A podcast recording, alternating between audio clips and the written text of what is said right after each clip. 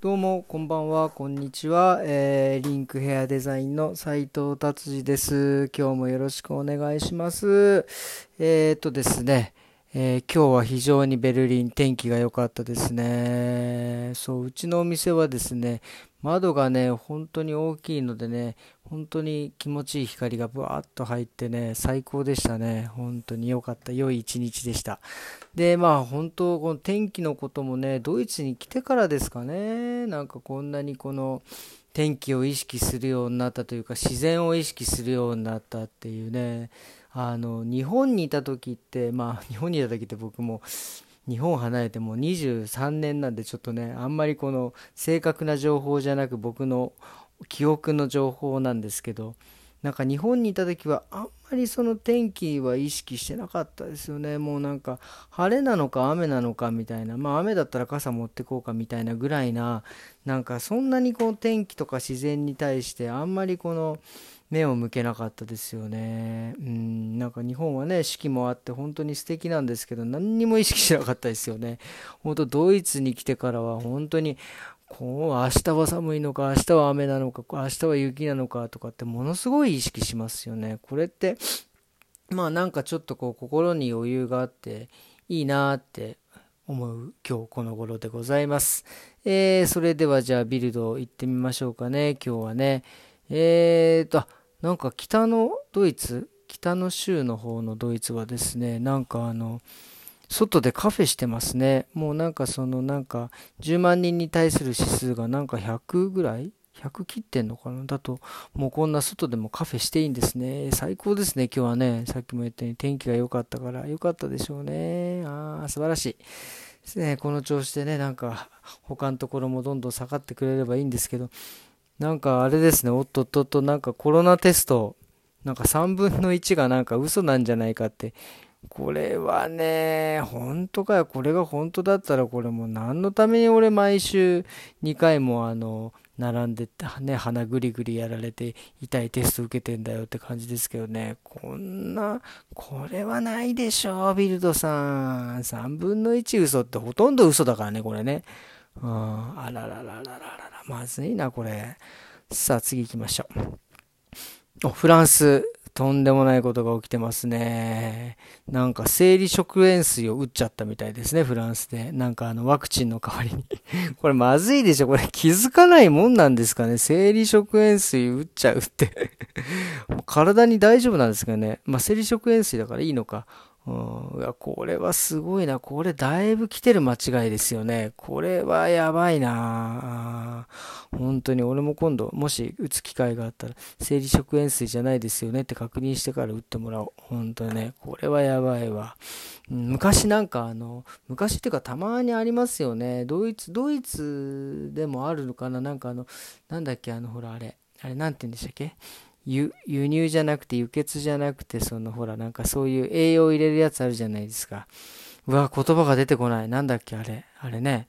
あのそれをなんか血液を入れなきゃいけないのになんか変な牛乳かなんかを入れちゃってなんか人が死んじゃうみたいななんかね。あまああれはなんかそういう事件もあるから怖いですね本当にね。さあさあさあさあ。おっと、なんかこれギャグですかね。次のニュースいきますかね。次はあの、PS5、PS5 っていうんですか ?PS、なんですか？プレイステーションか。プレイステーション5がですね、えー、不足してるって、ワクチンの方が不足してるわっていう、これね、ギャグですかこのニュース、本当に。本当ワクチンをもうガンガン入れてくれよっていう話ですよ、本当ね。うん、で、もう本当さ、次は、えっ、ー、と、なんか EU で、あれですね、インド人の入国、インドからの人を入国をもう全面的に禁止にしましたね。ああまあ、この間も言ったかもしれないですけど、インドすごいですもんね、あのガンジス川で。裸で、あんなに人入っちゃダメでしょっていう、もうあれはもう感染しますよね。ああれはダメだ。もうあの映像なんかちょっと思い出すだけでも笑えてきますもん。それはもうインドから来る人はもうこれ禁止ですよ、完全にね。あまあそのインドの変異種もなんかすごい変異株か、もうすごいね、パワーを発揮してるみたいですからね、これはちょっとダメでしょう。っていうことですね。ああ、面白かった。えーとですね、それでですね、あ、そう、あのね、昨日、そうそう、あのほら、えー、ね、昨日からそのノートブレムゼムっていうか緊急ブレーキが始まったので、なんか5時、10時以降はね、なんか外に出ちゃいけないみたいなことを言ってて、なんか意外に外で人でいるなみたいな感じだったじゃないですか。やっぱり僕あれで結構ね、やっぱり焦っちゃってですね、なんかあの、なんて言うんですかね、あの、まあ、それ焦りますよね。これ罰金2万5千って書いてあります。からね、こんなの払いたくないですからね。それは早く帰りますよね。でもやっぱりその、やっぱり焦るっていうのは、なんかちょっとこう、ちょっと焦るについて考えてみたんですけど、やっぱり焦るっていうのはその時間に縛られたりとか、時間を区切るとやっぱり焦るんですよね。うん、っていうのは、あの、僕あの、あのー、時間を区切って、例えば、なんかその日曜日なんか日曜大工とかあるじゃないですか。日曜大工でこうなんか棚をつけるとか、ちょっと水道を直すとか、ほんとドイツ来てからこういろんな排水管をこう直したりとかすることもやれちゃうようになったんですけど、やっぱりそういうのに、例えばこう、時間を区切っちゃって焦っちゃうとですね、なんかそのうまいこと、あの日曜大工がうまくいかなかったり焦った焦ってこうイラッ